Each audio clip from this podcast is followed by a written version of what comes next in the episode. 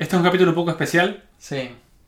porque, porque estamos en la misma habitación. Sí, sí, estamos en la misma habitación. O sea, yo creo que Físicamente. hace que no grabamos así desde el verano o algo. Desde que entrevistamos a los chicos de... Ah, cierto, es verdad. Cierto, entrevistamos a, a los chicos. Sí. de- Pero Mm, bueno, ¿qué pasa? Adri está, ha venido a Madrid por las fiestas. Por las navidades y aquí estamos. Mm. Con, con nueva grabadora que espero que se escuche. Efectivamente, estamos, eh, eh, tenemos una grabadora nueva para el podcast. Estamos con un micrófono que nos permite grabar a los dos a la vez. Así que a ver, ¿qué tal? ¿Cómo sale? ¿Cómo sale así? Pero bueno, un capítulo en vivo. A ver qué tal.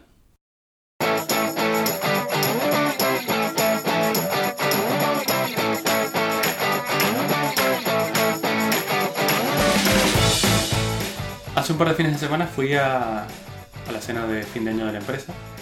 Mi empresa es de Suiza y nos han llevado ahí a todos. Increíblemente nos llevaron a todos. Eh, y, y bueno, al final hubo una cena, obviamente comimos fondue, Oh, todo muy bien. Y esto es en un pueblito de Suiza que se llama Lausanne. Es un pueblo Lausanne. Lausanne, Lausanne. ah, vale. Y está alrededor de un lago muy bonito, que, es, que está rodeado de montañas también, todo muy suizo. Todo muy suave. ¿Te suena el agua Avian? Sí. como un agua super premium. Sí. Bueno, sale del deshielo de las montañas que van a dar a ese lago. Hombre, por supuesto. Todo O espectacular. sea, Heidi no podía estar en un sitio menos agradable. Claro, exactamente. Y bueno, hemos estado ahí.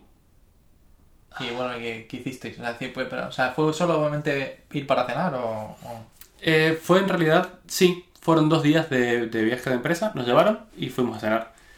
Eh, lo loco fue que estuvimos un día en la oficina, hubo un campeonato de ajedrez, que a ti te habría encantado, a mí me aburrió muchísimo, ni siquiera competí. Eh, pero, o sea, ¿participó todo el mundo y tú no participaste? Bueno, participó probablemente la mitad de la empresa. ¿En serio? Sí, Qué alegría, muchísima cómo me hubiese gustado. De hecho, te envié fotos Ya, del, del sí, momento. Pero, pero me hubiese gustado, no sé, participar. ¿sabes? Sí, sí, me imagino, por ¿Y supuesto. ¿Cuál era el tiempo de juego? Ni idea, ¿no? Ni idea, pero fue como bastante ágil. De hecho, hubo uno de los chicos que está un poco jodido de salud, tiene cáncer, y jugó desde su casa Ah, qué a través bueno. de Skype. Con... Fue parte de todo el proceso, estuvo bastante bien. Y de ahí nos fuimos directamente, bueno, hubo muchas chapas, nos contaron cosas de empresariales que todo el mundo se estaba durmiendo. Sí, sí. Y de ahí nos fuimos a la cena, que fue en un lugar que estaba muy bien. Fue interesante porque era un campo de hockey sobre hielo, Uh, qué bueno. que acaban de terminar de construir porque este año el campeonato va a ser ahí, el campeonato mundial. Pero cenasteis en el campo. Yo quería cenar sobre patines, pero Claro. no fue lo que pasó. Vale. Pero, bueno, Vaya pena. ya, una pena. Pero bueno, arriba tenía un, como una especie de restaurante desde el que se veía perfectamente todo el campo, todo espectacular. Muy bien. Eh, la fondue como nunca había comido, Ya, me imagino. Era de queso, ¿no? Supongo. de queso. Obviamente, claro. Que está la fondue, o la fondue de chocolate. Que Sí, sí, pero eso, bueno, Ya, ya. Esa para postre. Claro. Pero bueno, la cuestión es que esto fue, viajamos un miércoles y esto fue el jueves por la noche. El viernes se volvían casi todos mis compañeros de trabajo, pero yo aproveché porque era fin de semana largo. El lunes era festivo aquí en Madrid. Y nos quedamos, fue Laura para allí. Y estuvimos el fin de semana en Ginebra, que está muy cerquita de Sí. A una hora en tren. Bueno, en realidad tampoco hay nada mucho más lejos, ¿no? En Suiza. Sí, sí, está todo bastante cerca, si lo miras así. Además hay muchos trenes muy bien comunicados y todo. Hmm. Pero bueno, al final, toda esta introducción a la que voy es para contarte que cuando estuve en Ginebra fui de visita al CERN. No sé, no sé. Sí, me, me da. O sea, que la envidia me corroe. El CERN es el Consejo Europeo para la Investigación Nuclear. Hmm. Son siglas en francés que no, no pienso reproducir ahora mismo. No, por favor, dime que las tienes Group. Bueno, no. Que mejor que para. Consejo Europeo para la Investigación Nuclear. Perfecto, sí, sí, sí. Eh, es como un. Es, es lo que su nombre dice. Es un Sí, sí. consejo hecho por varios, compuesto por varios países de Europa en las que se estudia eh, ingeniería nuclear, básicamente. Es- Hmm. es una locura. De hecho, ha salido muchas veces en, en televisión y tal. Pues siempre van a organizar el último holocausto del mundo y vamos Sí, a sí, sí, todo el mundo tiene miedo por cosas que pueden hacer. Y, y las cosas que pueden llegar a ser vienen de lo que es el famoso gran colisionador de hadrones. Claro, pero. Pero bueno, al final ahora te voy a contar un poco de qué va Sí, y sí, vamos a perder un poquito eso. el miedo a- al, al gran colisionador de hadrones. Ya, sí, que. Pero me encantan esos, estos titulares apocalípticos de. Bueno, eh, el mundo se va a acabar en cuanto activen el colisionador. Sí, sí, sí, bueno, está activo todo el tiempo para empezar. Ya, ya, sí. Bueno, ahora está en un impasse, pero ahora te voy a contar más cosas.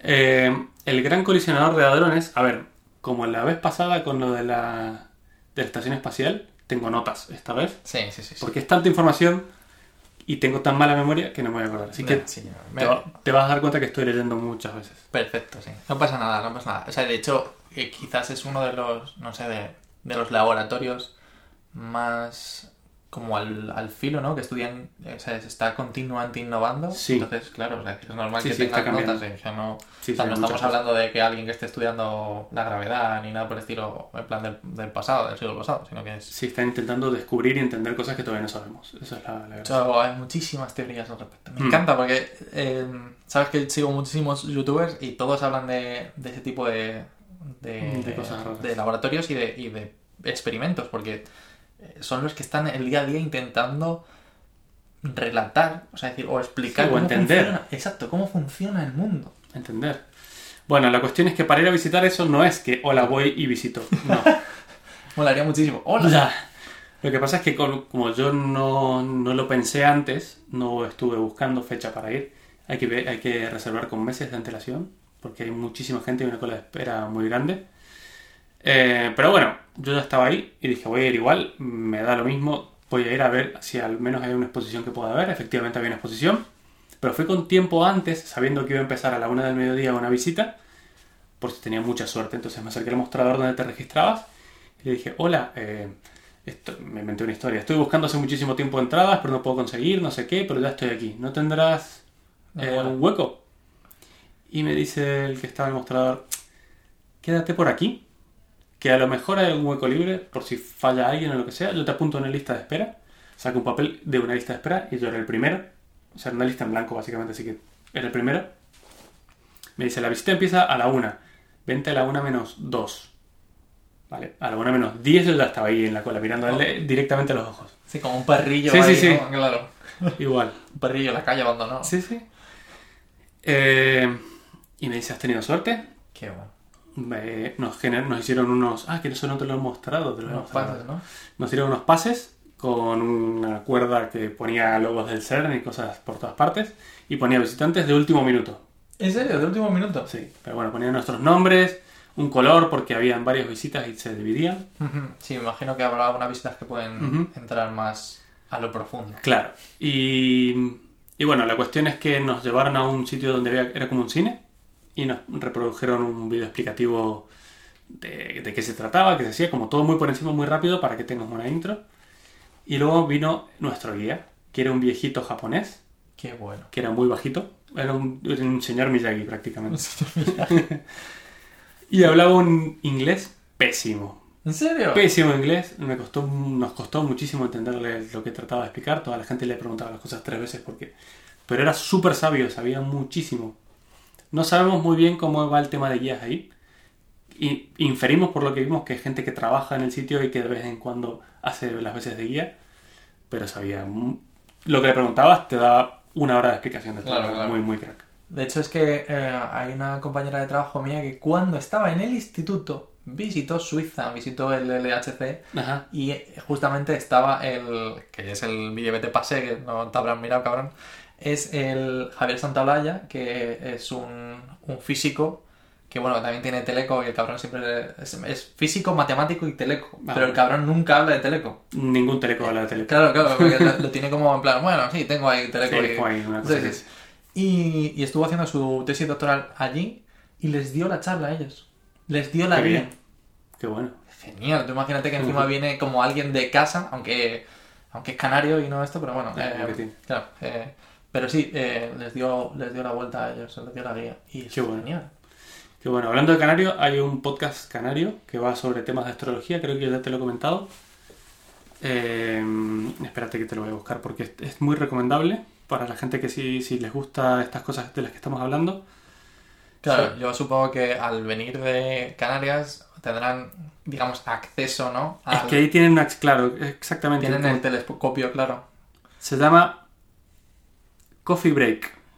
Coffee break, qué bueno. Sí, eh, Vale. en realidad el nombre era como más largo, pero aquí en el, en el logo que estoy viendo se llama Coffee Break. Bueno. Y va sobre astrología y cosas del espacio súper interesantes. Claro, si Son no, equivoco, canarios. si no me equivoco es en la isla de La Palma tienen el- uno de los telescopios más grandes Más del grandes. mundo y de hecho yo me quedé con muchísima ganas de ir visitando a una amiga en, en Gran Canaria, Que justamente, pues, vale, hay algo parecido, hay un telescopio, pero es como muy, muy, muy, muy secundario. Y fue una de, "Ah, vale, pues nos hemos equivocado isla, yo quería ver el otro O grande. sea, bueno, aquí he encontrado el nombre, se llama Coffee Break, señal y ruido. Ah, sí, es sí. el nombre completo, si buscas Coffee Break lo vas a encontrar. Perfecto. Pero bueno, son unos canarios que hablan de cosas interesantes.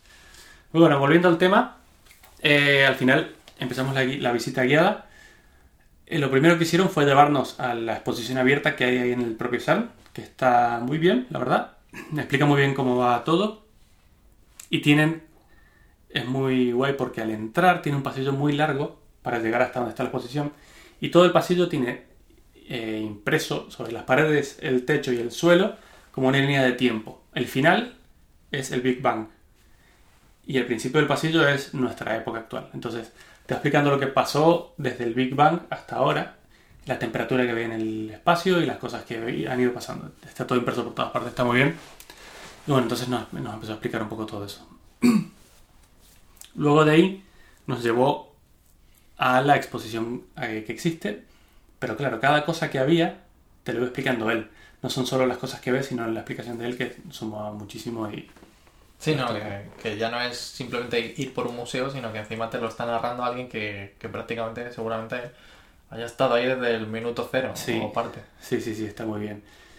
Pero bueno, luego yo tenía la grandísima esperanza de que me llevaran al verdadero gran colisionador de hadrones, que Sí, es sí, al tubo. Te iban a llevar al tubo. al ¿no? tubo. Pero bueno, eh, nos explicó el señor que por varios motivos, especialmente de seguridad, no suelen llevar gente ahí. Solo hay visitantes VIP que sí pueden ir. Y es que si conoces a alguien que trabaje ahí y te acomodan en una visita VIP, puedes ir. Joder. Pero que cada una de las personas que baja lleva un tanque de oxígeno pequeñito que lo tiene que llevar porque eso está a 100 metros bajo tierra. De hecho, eh, el punto más profundo son 175 metros bajo tierra. Como te imaginarás, ahí no hay oxígeno ni hay nada. Entonces, si bien está, eh, está presurizado y hay oxígeno en todas partes, si hay algún problema, que ocurren, de hecho ocurren explosiones a veces, Hmm, eso puede consumir todo el oxígeno que hay y ya está, te mueres. Te mueres, sí. Claro. Bueno. Entonces por eso llevan una bomba de oxígeno y precauciones y movidas. Por eso no suelen bajar gente ahí. Y luego, eh, que ahora te voy a contar más cómo está compuesto, pero son se llaman experimentos. Hay cuatro experimentos. Esto es un anillo Ujú. de 27 kilómetros de, de ¿De diámetro? diámetro. De diámetro De de circunferencia, perdón. Son 27 kilómetros de circunferencia. Sí, sí. Y en esos 27 kilómetros hay cuatro estaciones que se llaman experimentos, que son sensores que detectan las colisiones.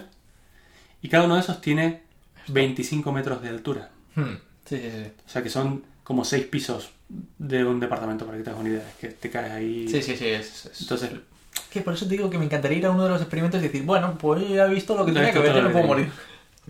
pero bueno, entonces lo que hizo este señor fue mostrarnos la exposición abierta, pero luego nos llevó a un experimento que fue el primero que hubo en el CERN. Qué bueno.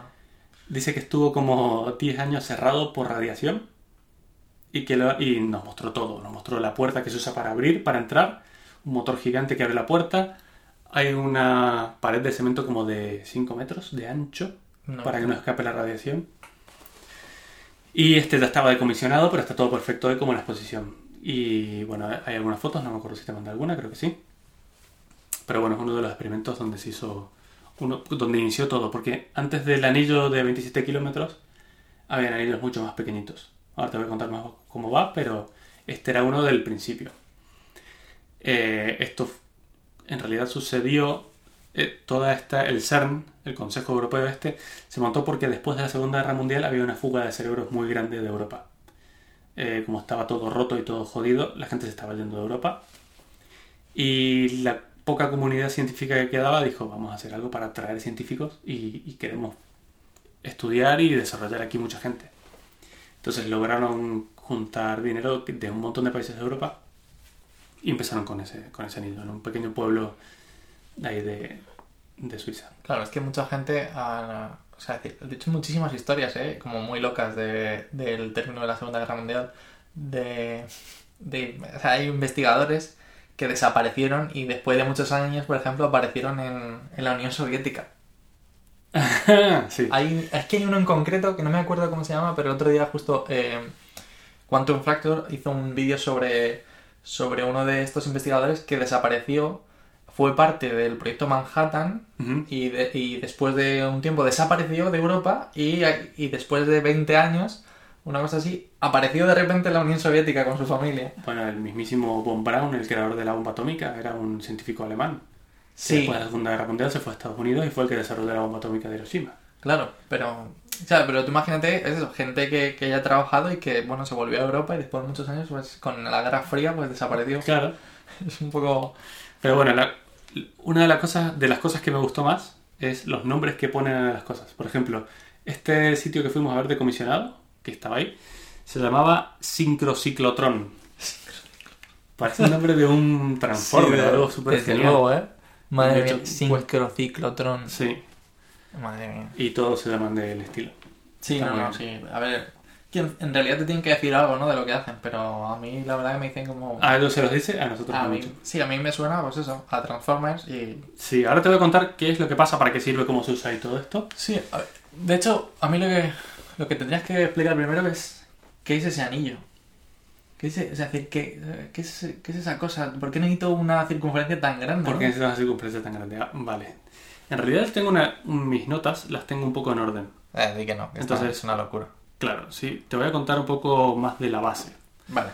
Eh, y antes de esto, como te estaba contando de la visita abierta, en, en una de las cosas curiosas del CERN es que Internet nació en el CERN. La World Wide Web. Justo, o sea, te, te vuelvo a corregir que eso me lo dijiste. Es Sí, Internet. nació entre universidades de Estados Unidos también. No, estamos hablando de Internet, no. Lo que nació fue la, La web. la web, como la conocemos, la web la web. justo. Que fue eso, justo nació para compartir información. Básicamente para compartir información entre científicos alrededor del mundo. Y está en exposición, y lo puedes ver, y tengo fotos, el primer servidor del mundo de la historia mundial. Ya ves. El Es primer un ordenador de la marca Next, que ya no existe. Ya no existe. Se lo copió todo Apple y lo Sí, tiró abajo. sí, literalmente. Pero bueno, muy curioso. No sabía que había nacido ahí y no sabía que iba a poder ver tan de cerca el primer servidor nunca jamás eh, que había existido. Que para que os hagáis una idea, básicamente dijeron, bueno, pues yo que tengo un ordenador, vamos a ver si conectándolo a la red, pues, pues puedo convertir algo, ¿no? Ya, bueno, pero hay que ser una red. Sí, sí, sí, no, no. No, pero la red existía, eso es lo que me refiero. O sea, Sí. existía, porque existía internet, claro, justo, existía el punto a punto, pero el problema era lo que, lo que decían. Claro, que no existía ninguna manera de compartir información. Exactamente. Bueno, esa es una de las curiosidades que había en la, en la visita. Pero bueno, Genial. ¿qué es el gran colisionador de hadrones? Que, ¿sabes? Que ya el nombre da un poco de miedo porque Hombre. son, son cosas varias. De- es decir, empieza, gran colisionador. El otro no tengo ni idea qué está pasando. Pero hay, hay Gran cosas que, colisionador. que chocan. ¿no? Exacto. Pues vale, es un acelerador y colisionador de partículas. ¿Vale? Vale, bueno. Ahora, ahora vas a entender un poco más de lo que te estoy hablando, pero acelera Y choca. partículas y luego las hace chocar entre ellas. Perfecto. ¿Vale? Muy bien. Parece fácil. Es la máquina más grande del mundo. Sí. Hombre, teniendo 27 kilómetros de circunferencia, telita, ¿eh? O sea, de hecho, creo que abarca, abarca un par de ciudades, ¿no? Si no me equivoco. Abarca un par de países. Sí, bueno, es cierto. Abarca Hay de parte, países, hay sí. parte suiza y hay parte francesa. Sí. Está ahí como en el límite y está... De hecho, de los experimentos que te he comentado, que son como casas o estaciones, hay, un par eh, francesas y un par suizas. Pero bueno, muy interesante. Y bueno, está, eh, eh, fue construido por el CERN, que fue esta... El CERN empezó como una, una reunión, básicamente, de gente. No tenían nada cuando empezaron. Era como una organización. Entonces, bueno, ya eh, en 1998 fue construido, ojo, no fue que el CERN empezó en esa época.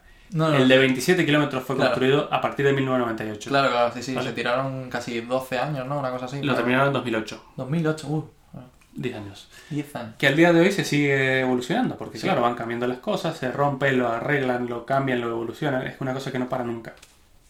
Pero y que bueno, ta- y que tarda infinito en, en ponerse a punto. tarda muchísimo y ahora te voy a contar por qué tarda muchísimo cuando quieres pararlo para hacer algo y luego hay que iniciarlo de nuevo, ¿vale? Pero bueno, la, la finalidad que tiene es estudiar la física de partículas. Ahora te voy a contar más o menos qué son las partículas y todo esto, pero... Lo dices como, ay, "Buah, la física de partículas, eso que... ah, ah". eh, Cosas de nerds. No, es, es decir, es muy interesante y creo que es muy fácil de entender. Es decir, tenemos por un lado la relatividad, ¿vale? Y la relatividad está muy bien a nivel, eh, pues como dice ahí, justo por encima de las partículas. O sea, tú puedes describir todo, todo, todo lo que pasa eh, a nuestro alrededor con la física de, de la relatividad. Pero cuando vas a la, a la microescala, a la nanoescala, empiezan a ocurrir ciertas cosas que no puedes explicar con la relatividad.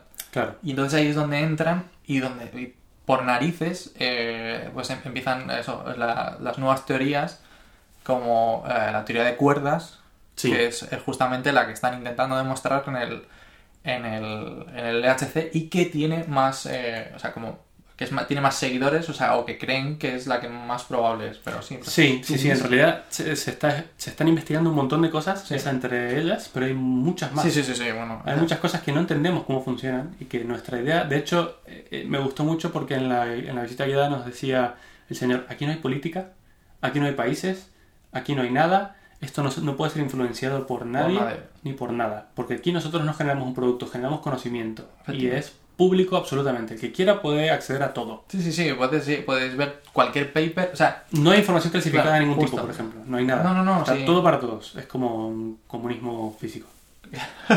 un comunismo físico.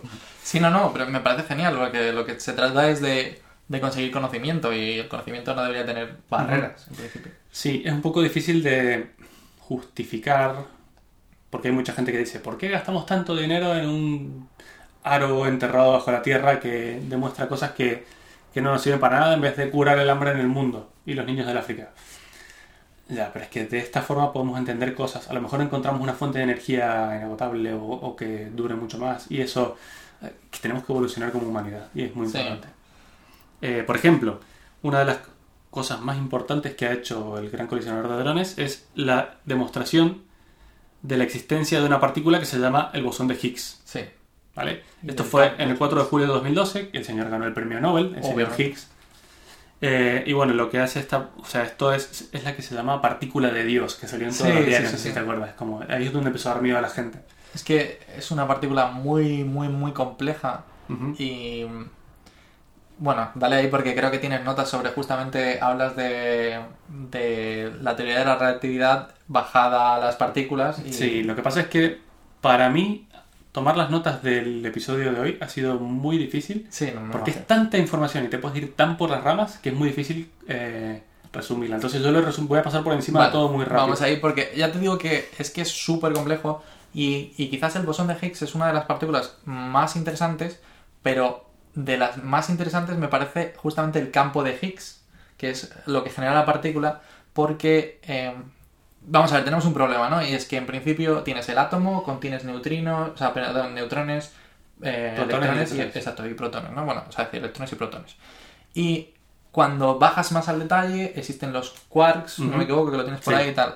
Entonces el problema es, según cómo se posicionan los quarks Eso en es. este campo de Higgs, eso, Eso define. define la... Exacto, eso define, pero eso define ya que tengan materia Sus propiedades, Justo, exacto. exacto. Entonces es como, empezamos a hablar de cosas muy locas que la gente no tiene ni idea y se... Y, se, y claro, y, y dices tú, pero y claro, ¿y esta cosa para qué me sirve? Sí, yo- Pues yo, lo entiendo, claro. El bosón de Higgs es una partícula que nos sirve para explicar cómo eh, otras partículas, eh, que se llaman partículas elementales porque son la base del resto, cómo tienen propiedades como la masa, por ejemplo. Claro, justo, exacto. De hecho, la masa no sabemos qué es. O sea, Exacto. sabemos qué es, pero no sabemos de dónde viene, ni cómo se genera, ni qué la da, Tal ni qué cual. la quita. Exacto, tal cual, tal No cual. lo sabemos. Como Entonces- muy loco eso. Es una de las cosas que se quiere demostrar, que es la masa en realidad. Hmm, exacto. Eh, y entonces, claro, justamente por eso ahí es donde entra el campo de Higgs y colocando partículas en el campo de Higgs es como esas partículas cambian sus propiedades y tienen masa de repente. Exacto. Eh, esa es una de las cosas, ver la masa. O sea, una de las, de las finalidades de este, de- del colisionador es, esa es una. Luego hay otra que se llama, eh, no sé si a lo mejor has escuchado alguna, alguna vez lo de la superasimetría Sí, o de la gran asimetría. de la gran simetría. Que no está toda, totalmente demostrada, pero sí, sí, sí. Vale, esto se supone que es como el, el Big Bang, en el momento en que hay una superexplosión, pero esa superexplosión se supone que se genera la misma cantidad de materia que de antimateria Sí. y se cancelan una entre la otra. Ujú. Pero hay algo que no, no podemos explicar en el que no se ha cancelado del todo. Y por eso existe el universo. Porque la materia que hay en el universo no se ha cancelado con la antimateria que debería haberla cancelado. Sí, Entonces nosotros somos como una casualidad inexplicable, básicamente. efectivamente. Entonces, otra de las cosas que se intenta explicar es esta asimetría. Asimetría. Hmm. Si se puede generar, eh, no sé, ¿por qué sobra materia? Si debería haberse cancelado con la antimateria, que es la misma cantidad. Sí, em, pero justamente, o sea, sí que han encontrado las antipartículas de la mayor parte de las partículas, pero faltan, justamente en ese esquema, como tú dices, faltan algunas de las antipartículas.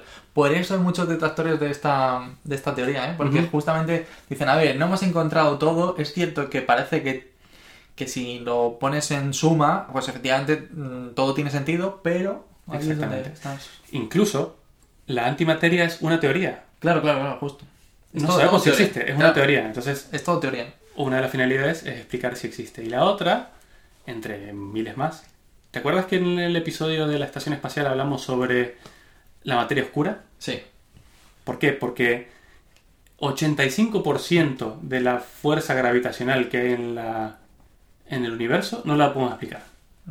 ¿Cómo una galaxia se mantiene junta? Sí, sí, no. La... ¿Por qué? Porque nosotros sabemos que la gravedad es generada por masa. Mientras más masa tenga un planeta, más gravedad genera y eso atrae a otros planetas. Pero la cantidad de planetas que hay en una galaxia no es suficiente como para mantener a toda la galaxia junta. Nuestra física, las cuentas no nos dan, se, se- se- se seguiría esparciendo todo y no quedaría junto. Entonces, hay una teoría que se llama la de la antimateria, no, perdón, la de la materia oscura, Sí. que se supone que tiene masa y es la que genera una gravedad para mantener todo eso junto. Pero de nuevo, es una teoría y eso es lo que no me gusta un poco de esto. Claro. Que es como, no tengo idea de qué está pasando, yo voy a meter esto aquí, que coincide exactamente con mis cuentas y ya lo demuestro luego.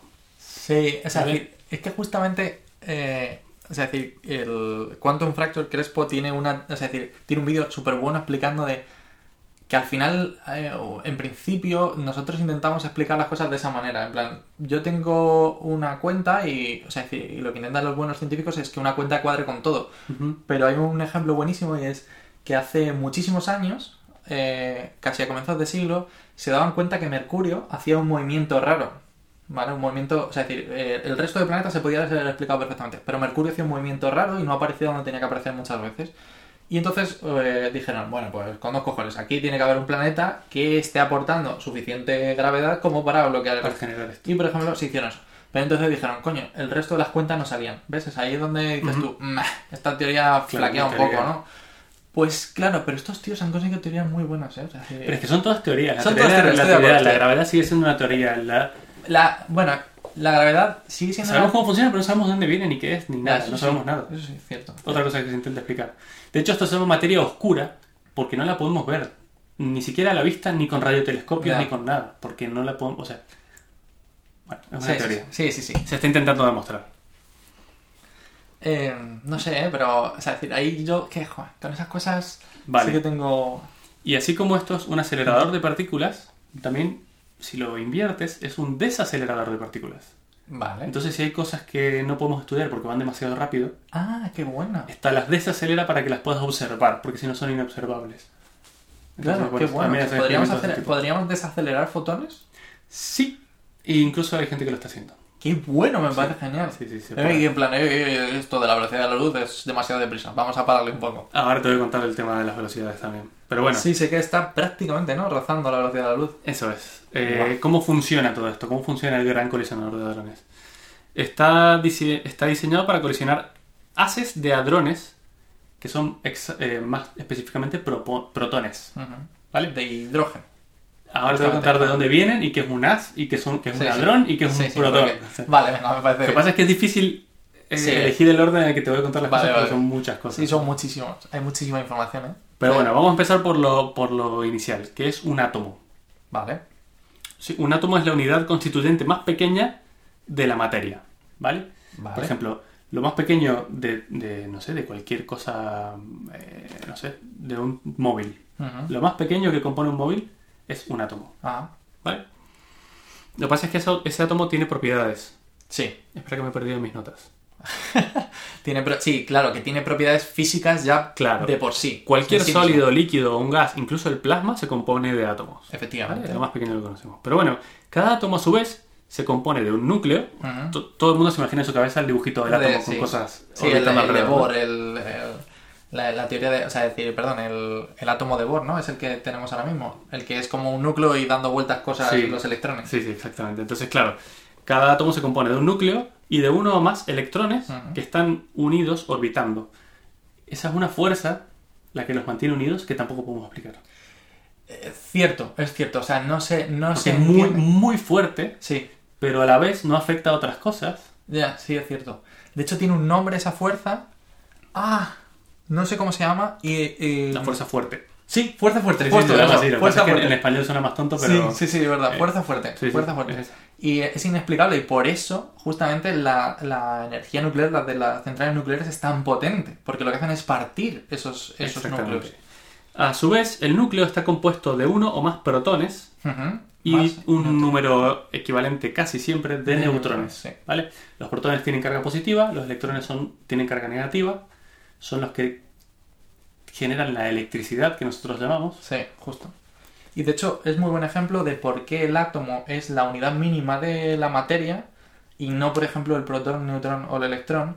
Porque, por ejemplo, nosotros cuando hacemos correr, o sea, cuando hacemos pasar una corriente eléctrica a través de un material, lo que hacemos es pasarle electrones que se van, que, que van cambiando, Migrando de- justo, mi- de migrando de átomo. átomo. Exacto. Básicamente. Por eso es muy bueno entender como el átomo como unidad mínima de la materia y no en cambio la electricidad, que en, en principio son electrones que se están moviendo. Exactamente. Entonces, estos electrones, estos neutrones y estos propones, protones, no, no es la segunda vez que me sale mal, son partículas subatómicas. Sí. ¿vale? Porque son las que componen el átomo, son más pequeñas que un átomo.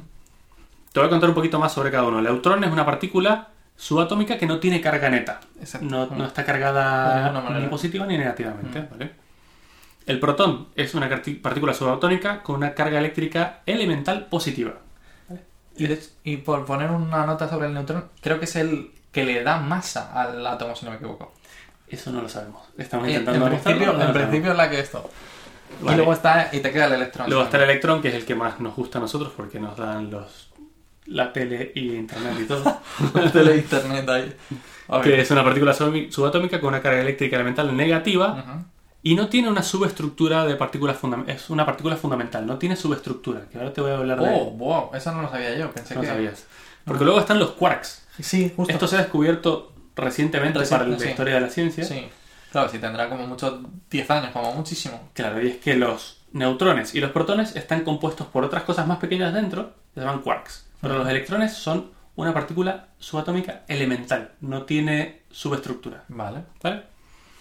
Eh, los quarks eh, son componentes que forman, dependiendo de la cantidad y tipos de quarks que tenga dentro, forman hadrones. ¿sí? Un conjunto de quarks es un hadrón. Vale. Sin ir más lejos, un protón de- o un neutrón son hadrones. Vale. ¿vale? Sentido. O sea que, básicamente, un hadrón es. Un protón es un tipo de hadrón. Vale. ¿vale? Perfecto. O sea que volvemos al átomo. El átomo tiene está compuesto con su núcleo con neutrones y protones, de los cuales los dos son tipos de hadrones, y un electrón. Vale. O uno o varios. Sí. Vale, entonces ya sabemos que son los hadrones. Perfecto. Ya, Un ya protón- podemos hacer los colisionales. Un, pro- sí, un protón califica como un hadrón. Vale, Así que ahora, vale, de sí, adelante podemos hablar de protones. Vale. ¿Vale? Es un tipo de ellos. Entonces, ¿qué pasa? Algo importante, la típica fórmula super mega famosa de Einstein, E es igual a mc al cuadrado. Sí, está incompleta. Es cierto que esa es. No, bueno, no sé si está incompleta o no, pero lo que dice es que la masa y la energía son equivalentes. Sí. La E es de energía. Sí. Es igual a La la masa, masa por multiplicado por una constante, que en este caso es la la velocidad de la luz, al cuadrado. cuadrado, son equivalentes. Sí, sí, estoy de acuerdo. ¿Qué significa esto? Que puedes convertir energía en masa, Sí. en materia, y viceversa. Sí. De hecho, cuando prendes fuego a algo, estás convirtiendo materia en energía, si lo piensas. Sí, es cierto, sí. Es decir, es cierto que mm, prácticamente casi todo lo. Bueno, es que esto es química muy chunga, ¿eh? Es decir. Sí, pero bueno, es que es como para Pero sí, sí, prácticamente sí, o sea, es cierto. Aunque es cierto que la, como dicen por ahí, ¿no? La, la materia ni se crea ni se destruye, solo se transforma. Se transforma, Se pero bueno, se puede transformar en energía también. Exacto, se transforma en ¿Por qué energía. no? Entonces, claro, lo que se hace aquí es acelerar estos protones de los que hemos estado hablando en este anillo tan grande. Tenemos un anillo de 27 kilómetros, pero dentro de ese anillo hay dos direcciones de giro, Sí. que son contrarias. Entonces, lo más curioso es que empiezan los, los... A ver si lo tengo más adelante para no adelantarme, pero bueno. Que empiezan a lanzarlos ahí. eh, Sí, eh, va- vale. No me voy a adelantar, te voy a ir vale, contando vale, poco. Venga, venga, cuéntame, cuéntame lo de antes. Venga, a ver. Dentro del colisionador, Sí. dos haces de protones de hidrógeno son acelerados en sentidos opuestos Perfecto. Hasta alcanzar el 99,99% de la velocidad de la luz, Esa prácticamente la 100%. sabía. Sí, sí, sí. O sea, es decir, que lo cual es curioso, porque dicen que hasta esos puntos, no sé, es decir, es hasta difícil, de- tiene que ser hasta difícil de estudiar. Claro, exactamente. Pero bueno, lo que pasa es que se los hace colisionar porque van en diferentes direcciones, se los se encuentran en una de estas estaciones que te he comentado, que son experimentos, ahí se hacen chocar y esto genera... eh, lo que pasa es que es a nivel subatómico, si lo Claro, sí, sí, sí, sí. O sea, decir, Pero genera cosas muy chungas, o sea, una energía concentrada ahí, hay dos cosas viajando a la velocidad de la luz que chocan entre ellas. no. Y esto genera materia. ¿Por qué? Porque es energía transformada en materia, o sea, Sí, sí, sí. como, como la materia se transforma en energía, esto es al revés. Generas cosas. Y lo que generas sale disparado para todas partes como una explosión. Incluso tienen como gráficas ahí que son muy divertidas. Y eso es capturado por unos sensores muy grandes que ahora te voy a comentar más adelante. Entonces lo que se, se hace al chocar eso es, bueno, eso explicaría muchas cosas. Se pueden incluso generar mini agujeros negros, Sí. pero son subatómicos y por tanto son inofensivos. Incluso antimateria, pero claro, eso se, se cancelaría muy rápido con cosas que hay alrededor. O sea que... Sí, de hecho dicen que la, o sea, en principio la antimateria que han generado no da ningún tipo de problemas porque no... O sea, pero que, es decir, que por ejemplo, no sé si nos recuerda, es que justamente era el, el último vídeo de Javier Santolaya que decía que con cierta poca cantidad de antimateria podrían, podrían o sea, montar un agujero negro aquí de la leche. Bastante pero- interesante, Claro, sí. sí, sí. Pero bueno, lo que, la idea es eh, poder simular algunos eventos ocurridos inmediatamente después del Big Bang, Claro, que es cuando menos información tenemos. Hmm. Sí, sabemos, o sea, lo curioso es que sabemos, eh, o creemos saber, mejor dicho, porque claro, no está demostrado nada de esto, es creemos saber que al t más, eh, no sé, 100 segundos, es decir, por ponerte un caso, sabemos muchísimo de lo que, Sí. de lo que tuvo que pasar en el... Pero Vale. justamente cuando más te acercas al T0 de- del Big Bang, o sea, es decir, no tenemos ni idea qué, qué- qué pasó. Entonces, claro, eh, es lo que están intentando conseguir demostrar ahí. Eso es. Eh, pero bueno, el túnel, donde está el túnel real físicamente, es de 3,8 kilómetros, 3,8 metros. ¿no? De diámetro esta vez. Ah, de diámetro, vale. O sea Bueno, que- está muy bien, ¿eh? Sí, porque tiene que haber gente de mantenimiento dentro y todo. A su vez tiene un tubo que puedes ver porque está muy bien, hay como demuestra en la exposición, que tendrá medio metro de diámetro. Bueno, está muy bien. O sea, ¿para qué quieres más si estás pasando hidrógeno ahí a toda hostia? Además son partículas subatómicas, Claro. que ahí dentro van las dos direcciones, la que va y la que vuelve, y son tubos muy, muy pequeñitos. ¿Vale? Ahora lo que dices es cómo se aceleran. O sea, es decir, más o menos, o sea, es decir, sí que todo el mundo tiene esa intuición de que, de que es por imanes, creo, si no me equivoco. Exactamente. Pero, ¿cómo, cómo aceleras en, en dos sentidos a la vez? Eso me Está muy bien porque tienes una cosa, una representación muy visual en la exposición. Pero bueno, dentro del tubo hay actuadores electromagnéticos, ¿vale? Vale. Son como si fuera... El tubo es muy pequeño y te lo puedo decir que es del ancho de una, no sé, una pajita de De Coca-Cola. Vale, sí, sí, típica ese ancho. Vale. Pero luego tienes eh, en ese tubo como unos actuadores que son imanes enormes que lo que hacen es cambiar la polaridad de la partícula que va viajando Sí. de positiva a negativa muy rápidamente mientras va pasando. Entonces, ni bien entra la carga positivamente y ya cuando va por mitad del camino cambia el imán de, de dirección, entonces la, la carga negativamente y de este lado tiene positivo y la repele. Ya. Entonces tiene como barbaridad. 20 de esos, Sí, sí, uno tras el otro y la va acelerando. Pero barbaridad. sincronizado. Es que me parece, me parece un- una genialidad Total. porque acelerar eso y hacer esos cambios prácticamente a la velocidad de la luz es sensacional. Sí, o sea, pero además- muchísimas cosas. Es muy curioso porque el, el gran colisionador de hadrones es grande, pero antes era más pequeños. Ah, Entonces, no, no es que entra directamente al grande. Da unas vueltas por unos pequeños, luego se desvían y van por uno un poquito más grande, luego se desvían y entran al grande. Ya. Y luego se colisionan. Es muy curioso. Es difícil de explicártelo sin mostrarte las animaciones que te muestran ahí, pero están muy bien.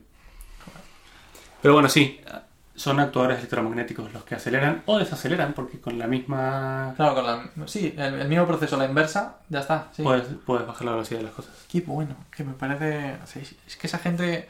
Bueno, pues por eso tiene un premio Nobel y nosotros no, Matías. Joder. Claro, pero espérate, que esos imanes consumen muchísima electricidad. Sí, sí, sí. Oh, esa es verdad, esa, esa la he escuchado. Cuando el colisionador de hadrones está funcionando, consume un tercio de toda la ciudad de Ginebra completa. Dios. O sea, es decir, que van a... Son los colisionadores de hadrones, ¿vale? Aquí he encendido el microondas, ¿eh? Pero espérate, porque aquí no termina la complejidad. Para que eso suceda, necesita un montón de corriente que alimente esos eh, transformadores. Sí. Consumen muchísima electricidad. Ujú. Y tú sabes que para más corriente tienes que llevar cada- cables cada vez más gruesos, porque Sí. si no se calientan y se derriten. Se y- derriten y a tomar por saco, sí. Claro. Entonces, como son 27 kilómetros en los que no podemos alimentar tanta energía, porque además la corriente se va perdiendo Mm. con, el, con la distancia. Sí, sí, necesitarías eh, am- o sea, amplificadores, eh, los, sí. Entonces, Bueno, ¿cómo lo resolvieron? A lo científico. Vamos a hacer superconductores. ¿En serio? O sea, es decir, ah, Son por eso, por eso me suena ahora de que el tubo está prácticamente a, te- a temperaturas de 0 Kelvin o 1000 El Kelvin, tubo- si no me equivoco, ¿no? No, bueno, está al- al- a 2 grados.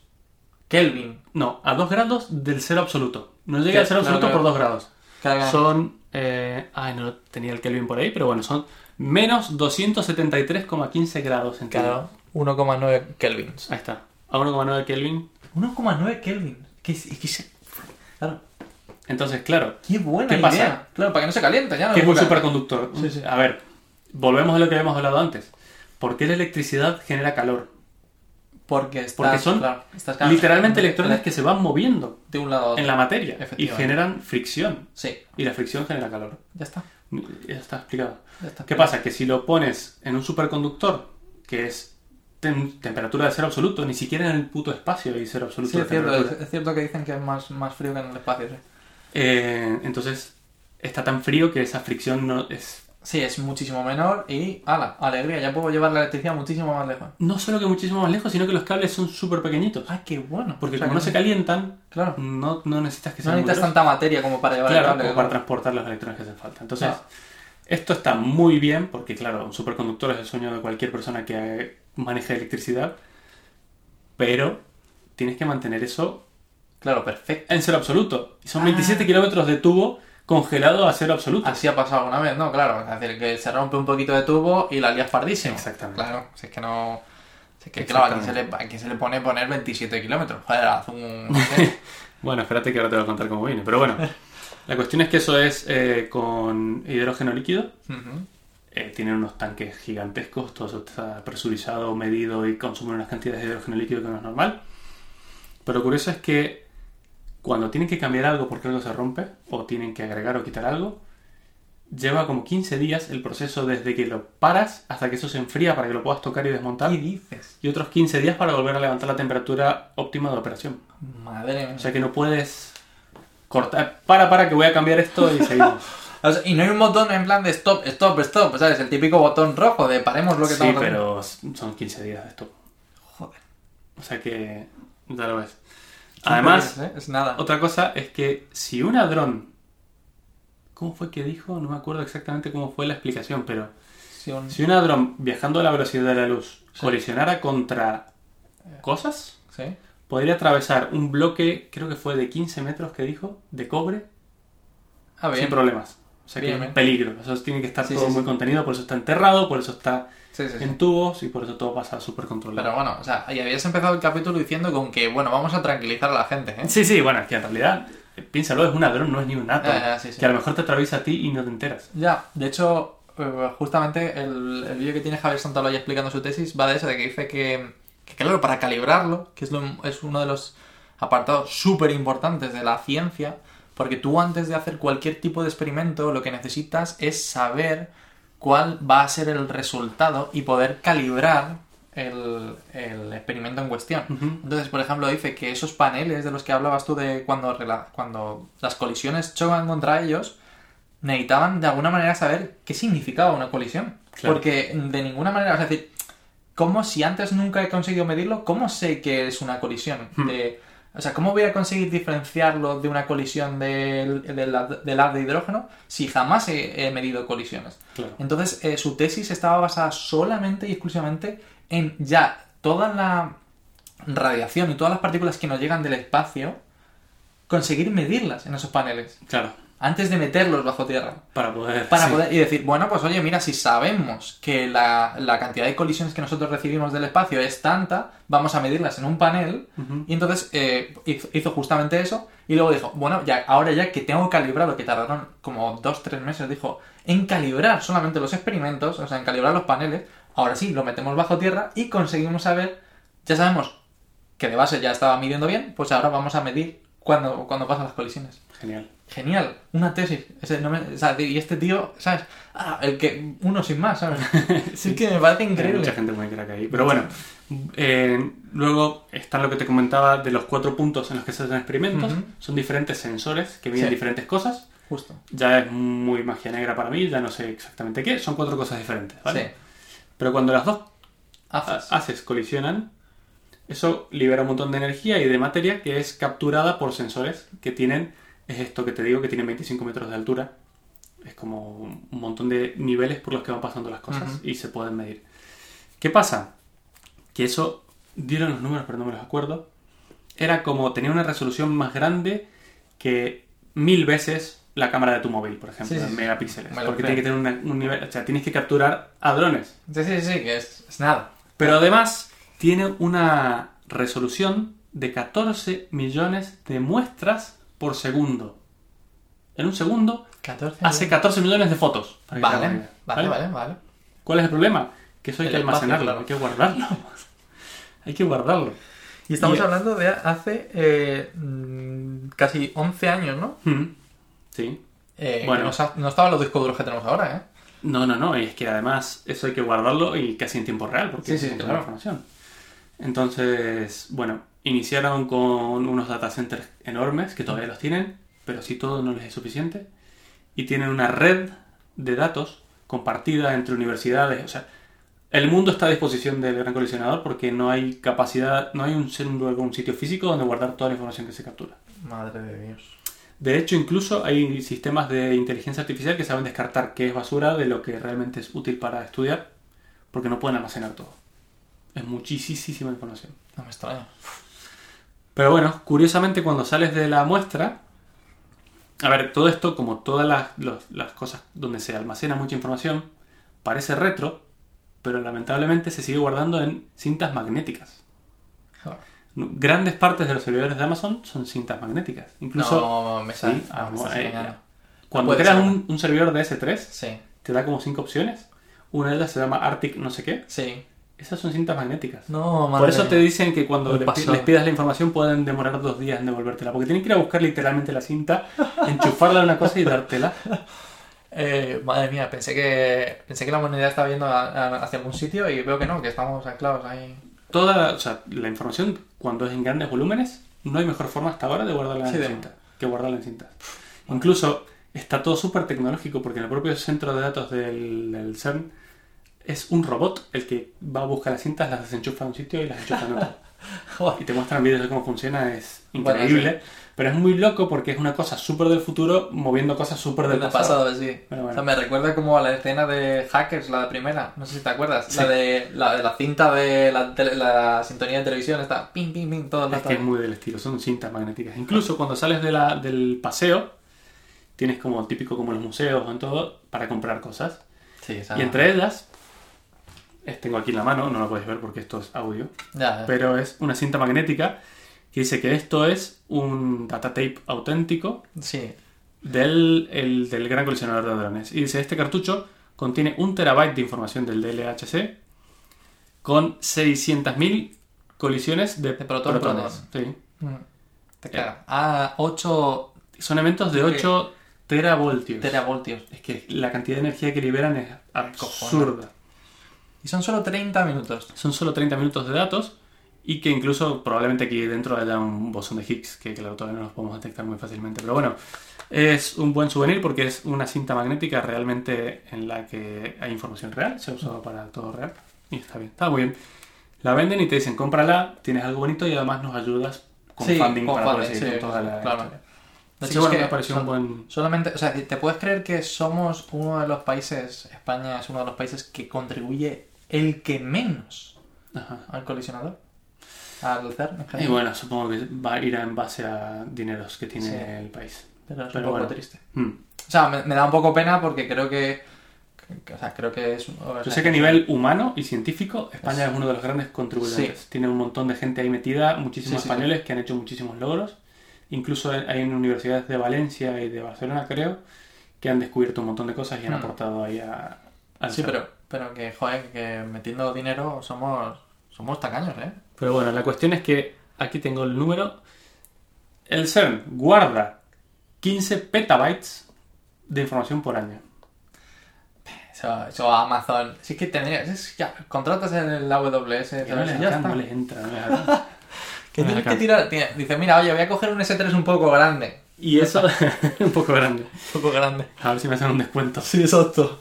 Oye, han sacado unos planes. mm, Y eso es solo la información que ellos creen que puede llegar a ser útil Claro. sin contar todo Sin contar, con, sí, sin contar la caca, ¿no? Que están eh, o sea, automáticamente Descartado porque claro, tal vez no es información útil para, para esto. Increíble. 15 petabytes al año. Eh, Sí. Y, ahora, bueno. y ahora mi internet tiene un tera más máximo. Es que esa es. Vivo en el pasado. Pero bueno, eh, ¿qué pasa? Que se les está quedando corto el gran colisionador de hadrones. ¿Corto a nivel de velocidades? ¿O a corto a.? Están, eh, se llama Future Circular Collider. Ah, Ah, vale, espera. Una cosa que se me olvidó decirte. Son partículas subatómicas. Sí. ¿Cómo las apuntas para que choquen entre ellas? ah, yo pensé que. ¿Cómo hacemos que choquen entre ellas? Si, Que en ciertas. si cuando hacemos un túnel de 60 metros de diámetro y coincide que da uno por arriba y otro por abajo, por abajo de la Tierra. Eh, no sé, suponía que los ¿Cómo lo imanes. No sé, suponía que los imanes eh, cambiaban. O sea, es decir. Subatómico. O sea, que, no, no te estás imaginando el nivel de... Sí, sí, no tengo, no tengo ni idea. Que- sí, sí, sí, yo me imagino que eso tiene una precisión que no tiene nombre, pero que no tengo ni idea. O sea, pensaba pues, que era no por imanes. nada. No. Ah, no hace nada. Lanzan esperan a- muchos y esperan a que esperan, pase, ¿no? esperan a que unos colisiones y ya está. Es que no hay otra forma. Ya, ya, sí, sí, que, que no sé por qué. O sea, en mi cabeza tengo, no sé, si- no sé si te acuerdas la película de... Ah, es de estas de... mm, El... De, como lo de... ¿Cómo se llama? El- Ah, del Doctor Landon este. ¿Cómo te acuerdas? No. Joder. Se llama demonio o algo así, o una y empieza, es como eh, el símbolo de... ah, Joder. Bueno, no me acuerdo, pero es justamente, aparece la película al comienzo con el, el colisionador, donde eh, raptan... Ah, demonio, Ángeles y Demonios se llama la película. Ah, bueno, claro, sí. es la de... Sí. No, Que, que como que roban del, del LHC, roban eh, antimateria, pero, pero, pero no roban antimateria un poco, no, roban antimateria como para montar una del pifostio y se van al Vaticano y les amenazan con estallarlo todo. O destallarlo. Eh, efectivamente, claro, porque es una implosión, Claro. efectivamente. Sí, sí, sí. Pero bueno, eh, entonces, claro, yo me imagino aquello como, como hacían en la peli ahí en plan, bueno, poner ahora los, En un tubo que los haces, claro, los haces ahí en plan, ¡pa! y no sé, se muestra. Es cierto que se muestran ciertas partes del LHC, Sí. pero el resto es muy magia de televisión. De hecho, es- incluso nosotros que entramos a la parte de comisionada, tuvimos que pasar un montón de controles de seguridad y puertas cerradas y todo, porque claro, cualquiera podría... Que en realidad esto no se usa para fines militares ni de Ya, tipo. pero aún así Pero podrías podría organizar una, Mm. claro, podrías organizar una de tener el, como ya han pasado, tener un par de años parado esto por una, Sí. por un fallo. Pero bueno, el futuro es, y si están buscando funding para ver si lo logran, es hacer un lo mismo, un colisionador de hadrones, pero de 100 kilómetros de circunferencia. ¿Hasta dónde llegaría? 100 kilómetros. No sé, es que no sé exactamente. Creo que lo van a hacer en el mismo sitio. ¿Te acuerdas O que, sea, sí, que que- los que va- los aros- aceleran de a poco? Creo que sería como una hora más. Pero es que ese, o sea, 100 kilómetros, estamos hablando de, o sea, prácticamente dos veces más grande. O sea, 100 Tres, más de tres veces más grande que el que está. Casi cuatro. Claro, Pero no, bueno. bueno. Eh, ¿Por qué? Porque quieren uno más grande. No es como la tele que nos compramos nosotros, por- porque sí, porque más grande es mejor. Porque, mm, por lo visto, eh, quieren colisionar eh, hadrones más pesados, que Claro, tengan más masa. Claro. Y para Y para acelerarlos eso, demora más tiempo y necesitan Sí. más sitio para acelerarlos. Pero eh, colisionando hadrones con más masa es todo más grande también. Entonces Claro, es más fácil a ser- detectarlo para nosotros. muestra va a ser más grande. La energía del choque va a ser más grande, la materia generada va a ser más grande y es, es más mayor escala para nosotros. Eh, me sigo quedando con que no estás dejando a nadie tranquilo con esto, ¿eh? y más peligroso. Claro, más peligroso, más, más antimateria, más agujeros Sí, negros, sí, sí, más, agujeros negros por todas partes. más micro agujeros negros. Pero bueno, así es. Eso es. eh, te recomiendo y recomiendo a cualquiera que esté escuchando que vaya alguna vez. Sí, sí, sí, yo también. Eh, como muchas veces. Laura, mi novia, fue conmigo y, y le pareció muy interesante. Sé que la gente no friki puede ir también y pasarlo Mm. bien porque es, es muy interesante de verdad. Eso sí, no hagáis como yo y buscad un día Sí. para hacer reservas. Sí, Pero ¿cuánto, ¿cuánto decías que era? Porque había muchísimo tiempo de antelación, ¿no? Como un par de Eh, meses. Sí, en realidad lo jodido es que no puedes reservar con mucho ni con poco. Lo largan creo que es 15 días antes, tienes que estar tú muy atento Vale. y ahí hacer como el clic. Si vas a ir en grupo, creo que de 10 personas o más, sí, son como 3 meses de antelación. Vale. O sea que, bueno, Eh, para mí sería como ir a Disneyland, ¿eh? Para los niños pequeños. O y sea, para mí también. vamos, yo allí y en el tubo y que me dejen en el... Para siempre. Wow, esto es a ver si conseguimos entradas VIP para... Eh, sí, sí. Voy a llamar a Javier Santaloya, que, que he visto tantos vídeos que seguro que me conoce. Eso es. Hay un montón de información. Voy a dejar algunos links.